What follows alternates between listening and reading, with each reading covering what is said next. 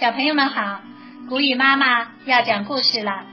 今天我们继续欣赏我的第一本动物科普故事《奶牛》。贝亚刚满一岁，是牛群里年纪最小的母牛。它已经不再吃妈妈的奶了，但是它还是喜欢在妈妈那儿撒娇。早上，贝亚早早的起来了。妈妈说：“天还早，我有些累，想再睡一会儿。”小母牛有些失望，它走出来，自个儿到牧场上去玩。牧场上大家都起来了，贝亚走到小公牛普诺旁边，唰，他伸出舌头，友好的舔了舔普诺的鼻子。你离我远些，没看到我在吃草吗？普诺抗议道。贝亚很不高兴，晃着耳朵走开了。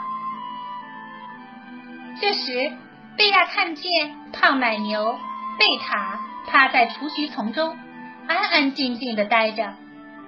你愿意和我一起玩吗？贝亚问他。你来的不巧，我要去挤奶了。贝塔回答：“贝塔站起身，慢慢的朝牛栏走去。贝亚跟在后面，他也很想去挤奶。你不行，你还没有奶呢！”贝塔大声叫道。今天早上，贝亚真是倒霉透了，谁也不和他玩。这时，一辆卡车在牛栏前面停住了。贝亚。贝亚，农场主叫道。贝亚赶忙跑回去。农场主打开卡车车厢的后门。嗯，干草真香。贝亚受不了香味的诱惑，走上车去。咣当，车门在他身后突然关上了，他被关在里面了。贝亚害怕了，他站起身来，大声叫唤。用脚刨着地板，用脚撞着门，可是没人来救他。他精疲力竭的倒在了干草上。过了好大一阵子，车门又打开了，妈妈、贝塔和所有的奶牛一个个全都上了车。卡车开动了，奶牛们紧紧的挤在一起。贝亚感到很不舒服，天气太热，热的鼻尖都干透了。千万别去屠宰场啊！他木木的说道。车子晃动着，隆隆的马达轰鸣着，贝亚渐渐睡着了。卡车跑了好长一段路，才停了下来。车门打开了。哇，这里是一片大山，太美了！欢迎光临高山牧场。一条可爱的小狗冲着他们叫喊。呵，它带着贝亚在草地上玩耍起来。小母牛高兴极了，它有了个小伙伴，在这里它肯定不会感到闷的。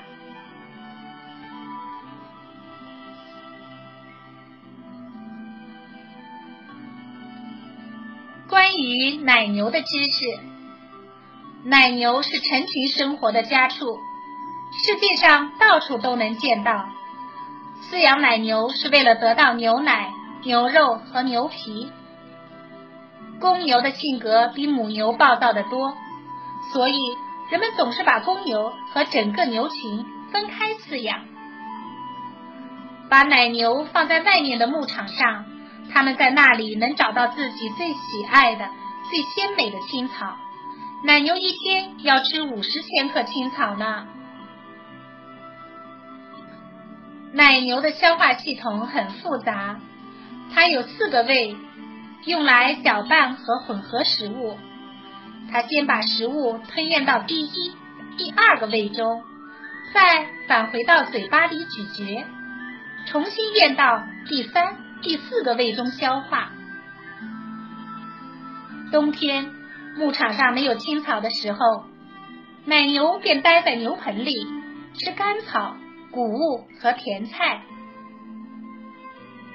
小牛出生的时候吃妈妈的奶，它们要到一岁左右才开始吃青草。奶牛很好奇，只要有人走近，他们就会过来看看发生了什么事情。山里的奶牛一般会在脖子上挂一个小铃铛，这样它们就不会丢失。即使在大雾弥漫的天气，我们也能找到它们。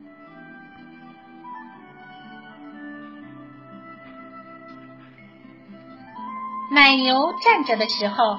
差不多有一个大人那么高，奶牛的体重有四百到一千千克，差不多是一辆车的重量。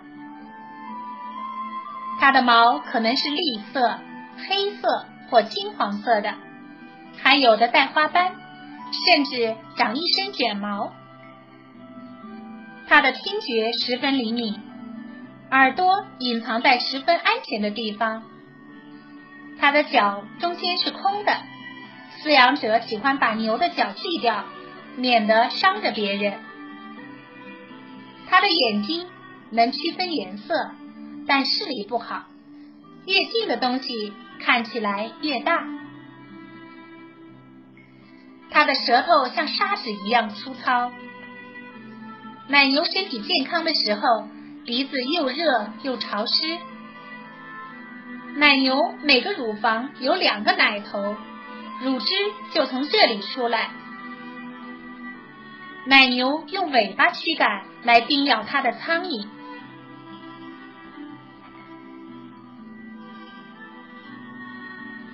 奶牛的亲戚，奶牛是哺乳反刍动物，喜欢吃草，并且有四个胃。原牛是所有奶牛的祖先，史前就被人类信仰。那时的人们很喜欢喝它们的奶。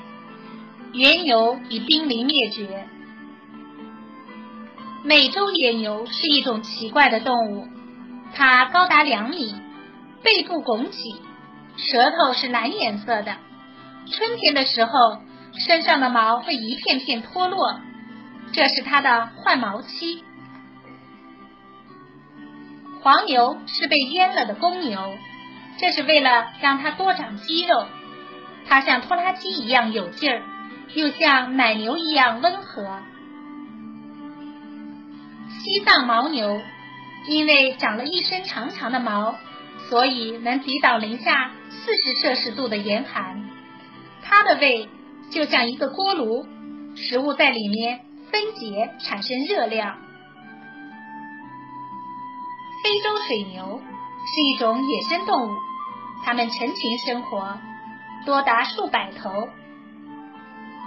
母水牛的奶很有营养，在意大利有一种美味的奶酪，就是用这种奶做的。